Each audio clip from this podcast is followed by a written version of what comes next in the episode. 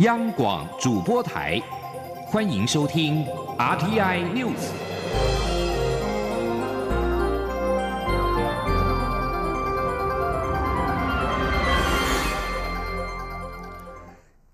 各位好，欢迎收听这节央广主播台提供给您的 RTI News，我是陈子华。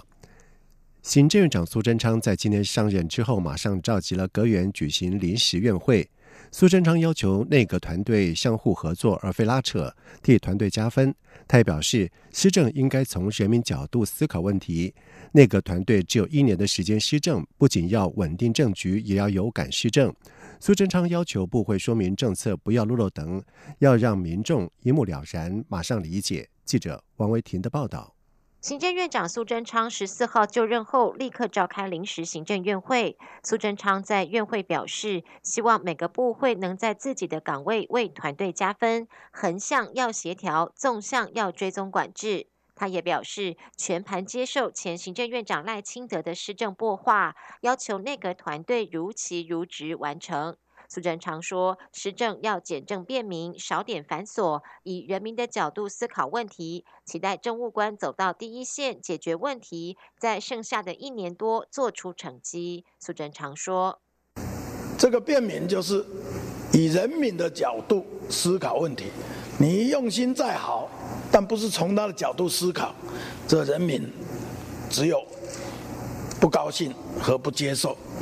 我请政务官。”都能走到第一线，是要解决问题，不是只有点出问题，是要能解决问题，不是要制造问题。苏贞昌表示，时代已经不同，政府有些施政民众并不知道，等到岁末年终再买广告就落伍了。他说，现在是直播时代，他要求部会说明政策要直白，让民众一目了然，以新的方法和民众沟通。苏奎也表示，民进党执政以来，为何有些事情是好意却引发民怨？他相信部会首长都清楚，他希望各部会找到解决方法。苏贞昌也表示，除了让民众了解政府在做什么，也要让立院党团清楚施政节奏，不要让立委看报才知道，要做的细致一点，因为立院党团也是协助推动政策的成员。中央广播电台记者王威婷采访报道。而同时，苏贞昌表示，他以两天的时间筹组内阁团队，要感谢蔡英文总统充分的授权，对他完全的信任。蔡总统对他说：“人都你找，你指挥，你负责。”而苏贞昌在上任之后，随即展开了他的冲冲冲气势，在第一个行程就是到了桃园机场视察非洲猪瘟边境检疫以及畜牧场厨余饲养相关作为。针对入境旅客手提行李没有经过 X 光机的检测，恐怕成为非洲猪瘟的防疫漏洞。苏贞昌表示，防疫不能够打折，也不能够抽验。他要求手提行李的检测应该提升到百分之百。虽然会对旅客带来不便，但是会增加机具、人力、设计动线等等。为了保护猪农生计以及国人的健康，绝对不能客气。记者刘玉秋的报道。新任行政院长苏贞昌一上任就展现冲冲冲的气势，完成交接后，随即主持任内的第一场行政院会。下午又马不停蹄的到桃园机场视察边境防堵非洲猪瘟检疫作为。苏贞昌受访时表示，他以视察非洲猪瘟防疫检验各方面措施作为他上任后的第一个行程。除了要给工作人员加油外，也希望借此呼吁国人要非常重视非洲猪瘟问题，一定要阻。绝于境外。苏贞昌听取防疫简报后，则对手提行李未百分之百检验感到不满，并质疑农委会防检局新竹分局的分局长对于防疫作为不熟悉。苏贞昌要求补足检测机制、人力、设计动线，让手提行李全面检测。他认为防疫不能打折，也不能用抽验的。要竟然检疫其实是是没有检的，只有抽检。我是只觉得这当然要百分百啊，尤其来自高风险地区啊，这还要问。然后，当然加机器设备该有马上马上啊，这个光这样当然来不及啊！这个这么严重的事情，讲这个要全力支持你，该有什么机器人力，就是百分百啊。同时，苏贞昌对于机场提醒旅客不能携带肉品入境的看板设计也很有意见，质疑不够，一目了然。苏贞昌也建议对违规携带肉品入境的旅客立即开罚，没缴清罚款就不得入境，也应对带团的导游、旅行社负予责任。如果带团的人，那他整天这样还让团里面有人夹带肉品，那这个带团的人怎么还可以让他带团？苏仁昌随后也到桃园的畜牧场视察厨余饲养相关作为。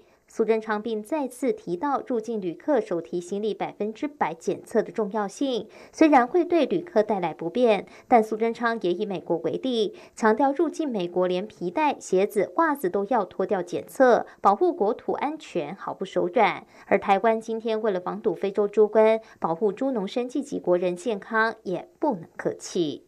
中广电台记者刘秋采访报道。而行政院长苏贞昌筹组接地气内阁，如何让人民对政策有感，成为了未来施政的重点。行政院副院长陈其迈在今天表示，行政院长苏贞昌指示成立中央地方建设协调汇报，整合六都以及各县市的建设需求，先沟通预算、意见以及资源整合之后，再提报行政院会来处理，以提升效率，也节省六都市长出席院会的时间。记者王维婷的报道。行政院长苏贞昌筹组接地气内阁，如何让人民对政策有感，成为未来的施政重点。行政院副院长陈其迈十四号受访时表示，苏贞昌指示成立中央地方建设协调汇报，整合六都和各县市的建设需求。未来他将和政务委员分工，成立此平台，整合地方需求与意见，让地方建设更有效率。陈其迈说。各县市首长啊，有一些地方建设的一些需求啊，那我们希望说，先透过由政委主持的啊协调汇报啊，先把这些意见啊跟预算啊资源做一些整合，然后再提报院会来做处理。那这样节省啊很多我们这些六都首长在院会列席的一些时间嘛，不然他们有时候来从地方来的啊这个台北啊，那又。那坐在那边有一些业务跟他们无关，这样浪费很多时间，效率不佳了哈。所以我们会啊加快这个效率。陈其迈表示，未来会支持高雄市长韩国瑜的市政建设。他也希望高雄市能提出清单，让中央与地方一起联手，让高雄和国家进步。陈其迈表示，这次选举学到很多教训，施政必须找到通往人民心里的路。陈其迈说：“对于那个团队该如何接地气，有一些想法，但是还要跟部会政委讨论。”他表示：“现代人爱滑手机，因此必须善用此沟通工具，让政府与人民双向沟通。”陈其迈说：“不仅要让人民知道政府做了什么，更要知道民众需要什么。”他表示将盘点行政院现行做法，建立完整机制。针对苏贞昌接任阁魁，陈其迈任副院长，以及林佳龙担任交通部长，外界讽刺是失败者联盟。对此，陈其迈回应会把这些讥讽放在心里，永远记住面对民意要谦虚，并且会更努力实践梦想跟价值。中央广播电台记者王威婷采访报道。春节即将来临，总统府在今天公布了总统暨副总统新春春新年春联。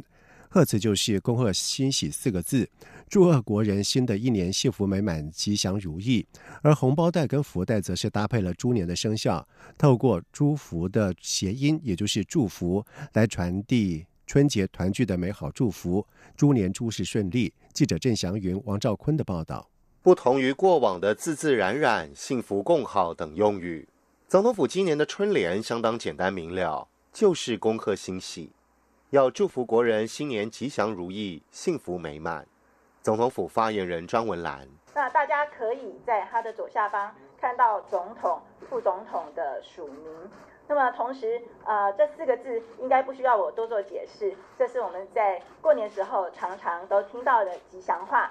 适逢猪年，总统府的红包袋设计以猪作为主题，透过简约线条勾勒出小猪图案，另外加上一个福字。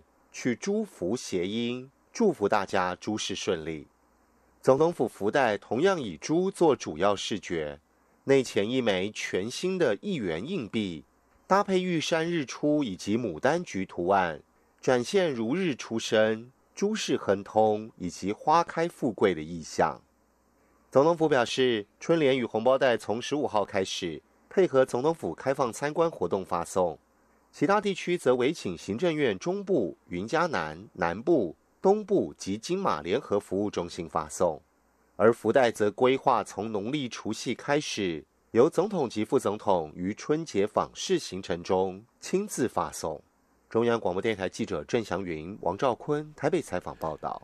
在外电消息方面，中国国务院新闻办公室在今天上午举行了二零一八年全年进出口情况的新闻发布会。针对二零一七年中国对美国贸易顺差达到两千七百五十八亿美元，引发了美中贸易摩擦战。在二零一八年，则又多了将近五百亿美元，增加到三千两百三十三亿美元。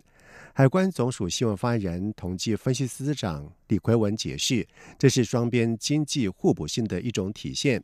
而针对二零一八年的抢出口是否会透支今年需求，导致了外需走弱的疑问，李奎文并没有明确证实，并且强调，在今年外贸整体走势在去年基础上将保持稳中提值的态势。由于北韩最高领导人金正恩在日前刚造访过北京。外界好奇双边的贸易情况，李奎文表示，根据海关统计，二零一八年中国对北韩进出口总值是人民币一百六十点九亿元，同比下降了百分之五十二点四。同时，根据中国海关总署的数据，中国去年的全球贸易总值算是呈现了成长，但是贸易顺差再度减少，进出口贸易总值达到四点六二兆美元，大约折合新台币一百四十四兆元，较二零一七年成长了百分百分之十二点六。有鉴于中国加速在中印边界修筑道路跟军事部署，印度中央公路工程部一份报告表示，印度也计划在中印边境增建四四条的重要战略道路，以确保发生冲突的时候，印度的部队能够迅速完成部署。报告指出，这四四条重要的战略道路预计共耗资两千一百零四亿卢比，大约是新台币九百一十八亿元，而新建四四条的重要。战略道路目的在一旦有冲突发生，印度军方将可以更快动员部队到边境部署。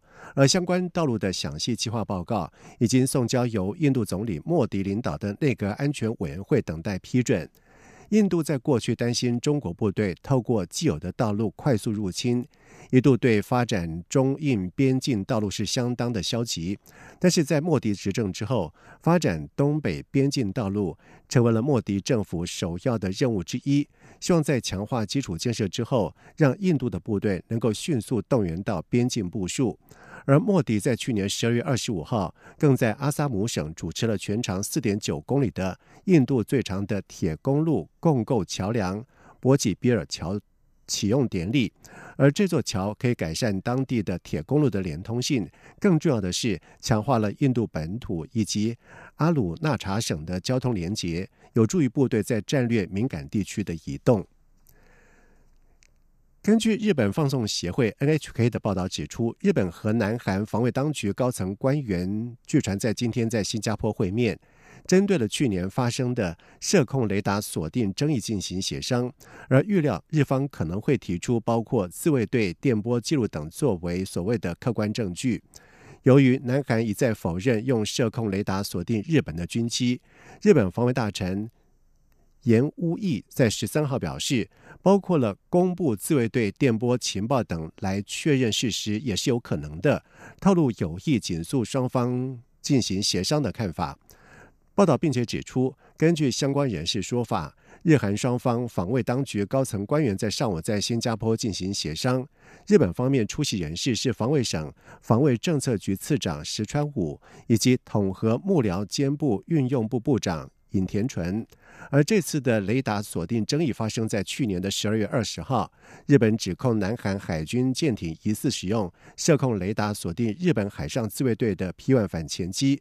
由于军舰以射控系统锁定航机是发射飞弹攻击前的动作，严无义在当时就对日本媒体表示这是危险的行为，已经向南韩提出了抗议。以上新闻由陈子华编辑播报，这里是中央广播电台台湾之音。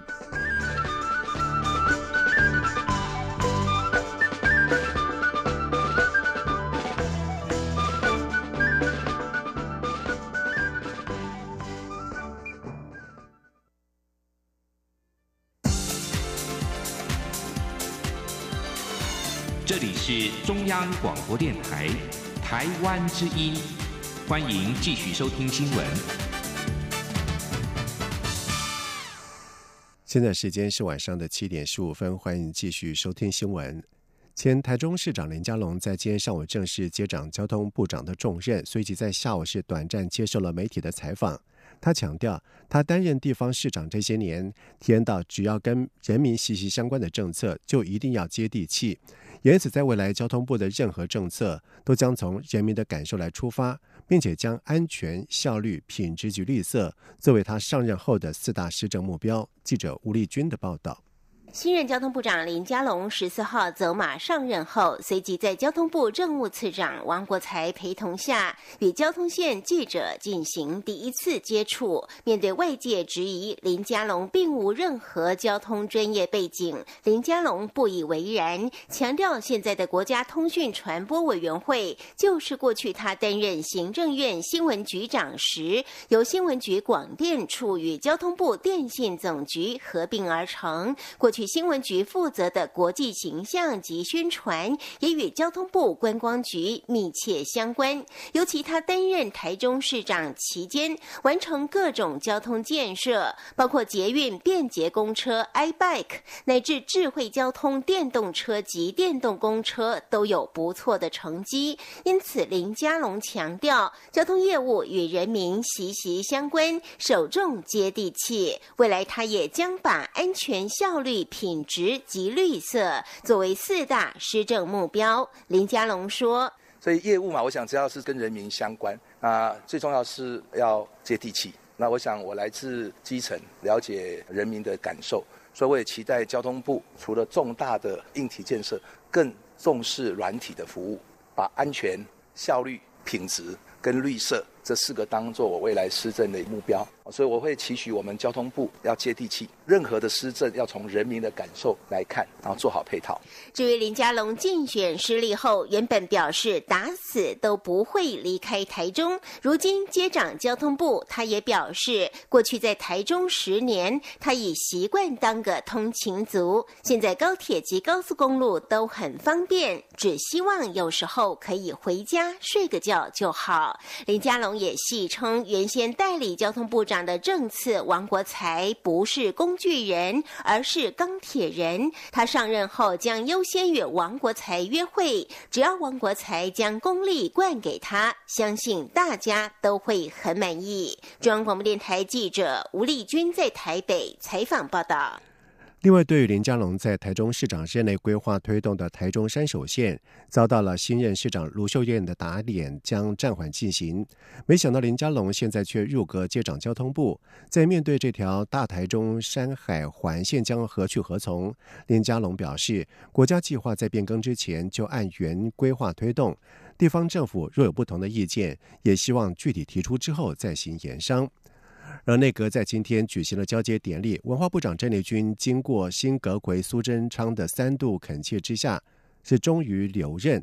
郑丽君在今天表示，苏院长在电话当中请他相信，我跟你都是一生追求理想的人。这句话令他深受感动。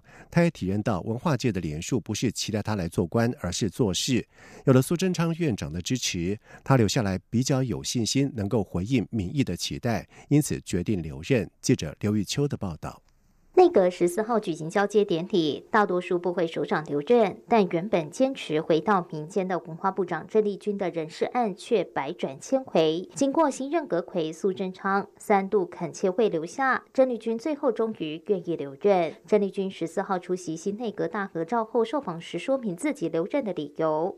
他表示，他认为自己在文化部的阶段性任务完成，应该回到民间，但看到艺文界的联署以及文化部同仁的。难过不舍，又觉得自己责任未了，再加上。他认为，文化部不只是支持文化或治理文化，而是要把文化带入国家发展的思维。所以，很多重大法案跟计划需要政院的高度一起推动，才能完成。为此，他陷入挣扎。但苏贞昌院长三度恳切地邀请他留任，并表明他也是一生追求理想的人。苏院长的支持让他深受感动，而决定留下。他说：“呃，我丽君，我跟你都是一样，一生追求理想的人。”啊，这句话让我很感动。那尤其有院长的支持，我相信我留下来才能够回应呃社会各界的联署。因为呃，我很体认，其实人民期待我们不是联署来支持我们来做官的，是来做事的。啊，那我想我的政策有院长的支持，行政院一起推动，我比较有信心哈，可以来落实，也能够回应呃民意的期待。有媒体报道，苏贞昌允诺全力支持郑绿军所关切的空总、华山、中正纪念堂转型等重大法案，成为郑丽君留任关键。郑丽君表示，苏院长是就整个大方向表达他的支持，包括公美法、空总、华山这些计划及文策院要成立等等，都需要进一步的讨论。媒体追问文化部是否会继续推动去讲话。郑丽君说，文化部在去年底已将中正纪念堂的转型方案函报政院，后续有待行政院机关协商，但这不能简化为去讲话，而是中正纪念堂的转型。除了回应转型正义，也是让首都发展追求更全面的愿景。中广电台记者刘秋采访报道。有关台湾棒球代表队能否取得二零二零东京奥运参赛门票的世界棒球十二强赛事，将在今年的十一月开打。旅美投手陈伟英在今天被问到是否有可能会披国家队战袍来出征的时候，表示还是会以今年自己的球技为主。如果年底健康允许，球团也同意，他当然乐于为国争光。记者江昭伦的报道。第二届全国大专校院戏剧杯棒球争霸赛将于三月底开打。今年共有七十三校、一百五十八队，共三千四百二十人报名参加。就连金门大学都组队跨海来参赛。主办单位大专体总十四号在记者会上还特别邀请旅美好手陈伟英代言，为参赛的大学生们加油打气。由于今年世界棒球十二强赛事也是东京奥运资格赛，将于十一月登场，台湾能否取得门票，球迷相当关注。体育署长高俊雄。大专体总部会长兼中华棒球协会副理事长林华伟也在记者会上力邀陈伟英能为国争光。陈伟英对此表示，还是会先以自己的球技为主。年底时，如果健康状况与球团都允许，他当然乐意参加。陈伟英说：“十二强当然就是因为替国家争光，那是一件好事嘛。那我觉得。”因为毕竟在年底，那主要就是我还是要先看以今年的自己的球技为主。那年底的时候，年年底再来说。那如果是在健康跟允许的情况之下，当然就是会非常希望可以去为国争光这样子。但是还是要经过球队跟身体的一些允许的情况之下这样子。陈伟英透露，他预计一月十九号返回美国，先到经纪公司训练中心展开自主训练。二月十三号投入球队春训，为新球季做好准备。中国电台记者张昭伦台北采访报道。在外电消息方面，跨太平洋伙伴全面进步协定 （CPTPP） 在今天起在越南正式的生效。越南工商部官员表示，将重视推动体制的改革、修订以及完善相关规定以及法律的框架，以确保符合参加 CPTPP 的相关承诺。专家表示，CPTPP 被视为是对越南政治、国家安全、对外战略以及经社发展产品产生影响的协定。而参加 CPTPP 将促使越南到二零三五年的国内生产毛额 GDP 与出口总额分别增加百分之一点三二以及百分之四点零四。而越南国会在二零一八年十一月十二号通过了 CPTPP 以及相关的文件决议，并且在二零一八年十一月十四号通知 CPTPP 存放机构纽西兰完成国内批准的程序。依照相关的规定，CPTPP 在今今天起正式在越南生效。而越南工商部多边贸易司副司长吴忠清表示，CPTPP 为越南带来的最大机遇，并不是能够扩大出口市场，而是能够促使越南的体制改革。美国和波兰在下个月将针对中东的议题举行国际性的会议，以寻求对伊朗施压。对此，伊朗外交部发言人卡萨米在十三号表示，伊朗已经召唤了波兰驻伊朗外交官员表达抗议。美国国务卿蓬佩奥在十一号宣布，美国将和波兰共同主办针对中东议题的国际性的会议，有数十个国家将参与。蓬佩奥告诉福斯新闻，会议将聚焦中东稳定跟和平，以及此地区的自由跟安全。而其中一项重要的元素就是确保伊朗不会成为破坏稳定的影响因素。乌诺尔特一再告诉伊朗政府，这项预定在二月十三号到十四号在华沙召开的会议不是反伊朗的会议。他并且表示，波兰并没有复合和最近美国的反伊朗言论。但是伊朗官员表示，这还不够。如果波兰不取消决定，伊朗将会被迫采取报复行动。伊朗外交部长查瑞夫也痛批波兰，指其忘恩负义。查瑞夫在推特上说，二战期间，伊朗收容了超过十万名的波兰民难民。他在推特中说，这将是波兰永远洗刷不掉的耻辱。接下来进行今天的前进新南向。前进新南向。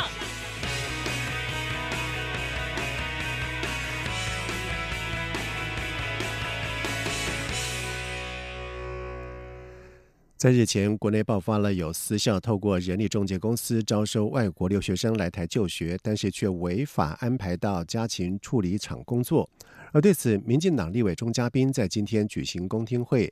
他认为教育部应该强化源头的管理，掌握当地国留学代办业者的法遵情况。与会的教育部官员则是表示，如果校方有违法的情况，教育部可依法惩处。而目前也将设立外籍生申诉专线，了解外籍生的实际需求。记者肖兆平的报道。日前有私校透过人力中介招收外籍生来台念书，但却违法安排到家禽处理厂工作。这引起民进党立委钟嘉宾的重视，为此他在十四号举行公听会，厘清现行制度可能有哪些管理漏洞。根据现行法令，未经主管机关许可来台工作或打工都是违法行为，但最近却出现假借留学真打工的违法情势。钟嘉宾认为，这跟国内少子化、各校招收比例不均以及学校重量不重质有关。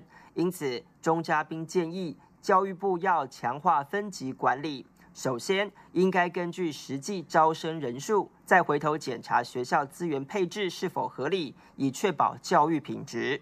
其次，也要强化当地留学代办业者的源头管理，确保学生来台过程不会被收取不合理费用，避免来台后为了还债而被迫非法打工。他说。我们如何判断对方国政府对于所谓的人力中介的许可的样态？那同时呢，也请教育部要思考一下。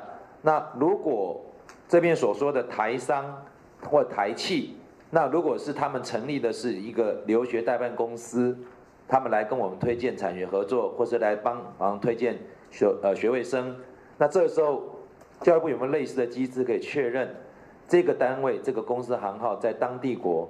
的一个状态。与会的教育部技术及职业教育司司长杨玉慧表示，外籍生不管在招生、入学还是学籍异动等，对学校都有明确法令。同理，如果有办学不佳或剥削学生的情况，教育部也会有减招或减扣补助等作为。未来更会设立专线服务外国学生。他说：“我们会成立专案办公室，我们会建立境外学生的反应跟申诉机制，例如我们类似现在的一九九九这样的一个呃机制，让这些外籍学生有任何的需要的协助的，都可以透过这样的一个专专线来跟部里面哦提供相关的一个呃呃呃要求。那另外就会成立呃境外跨部会的专案小，那这个也已经开过一次会了啊。”与会的劳动部官员表示，外籍生是可以安排实习工作。但仅限于课程需求，就算申请打工许可，也有每周二十小时的上限。要是雇主非法容留、聘雇未经许可等情况，依法可进行裁罚。中央广播电台记者肖兆平采访报道。农历春节即将来临，台湾的蔬果相继进军到新加坡的市场，台湾碰干皮薄，果肉香甜，广受欢迎。新加坡台贸中心主任张碧荣表示，新加坡赴台旅客逐年攀升，对于台湾香脆的高丽菜料理是总是赞不绝口。云林是高丽菜的重要产地，品质绝对挂保证。他并且指出，这次云林高丽菜外销到新加坡，看准的是让新加坡朋友再度感受到台湾高丽菜的料理魅力。以上新闻由陈子华编辑播报，这里是中央广播电台台湾之音。